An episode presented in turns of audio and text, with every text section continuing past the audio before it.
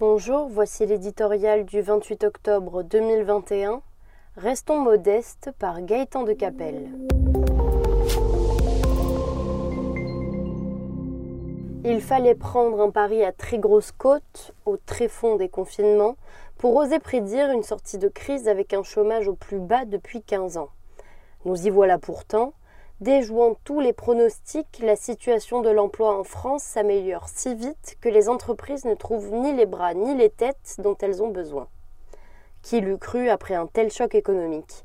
Au rythme où vont les choses, Emmanuel Macron pourrait bien se présenter devant les électeurs contrat remplis, avec un taux de chômage ramené, comme il s'y était engagé, à 7%.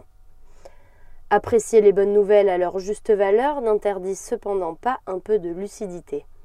La reprise en trombe de l'activité doit beaucoup aux dizaines de milliards d'argent public déversés depuis deux ans dans l'économie. Sans doute fallait-il s'y résoudre face au péril du Covid, mais ce faisant, nous avons acheté de la croissance et donc des emplois à crédit.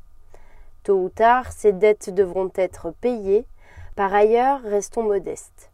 Si spectaculaire soit sa baisse, le chômage demeure ici beaucoup plus élevé que chez nos voisins. Et maintenant, le plus dur est à venir.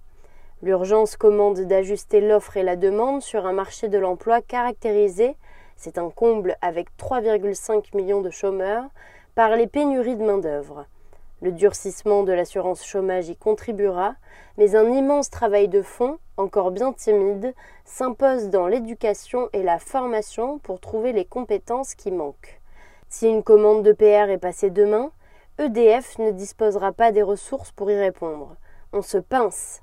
Plus que tout, il s'agit de favoriser par tous les moyens l'activité économique et la prospérité des entreprises, seule recette éprouvée pour créer des emplois pérennes.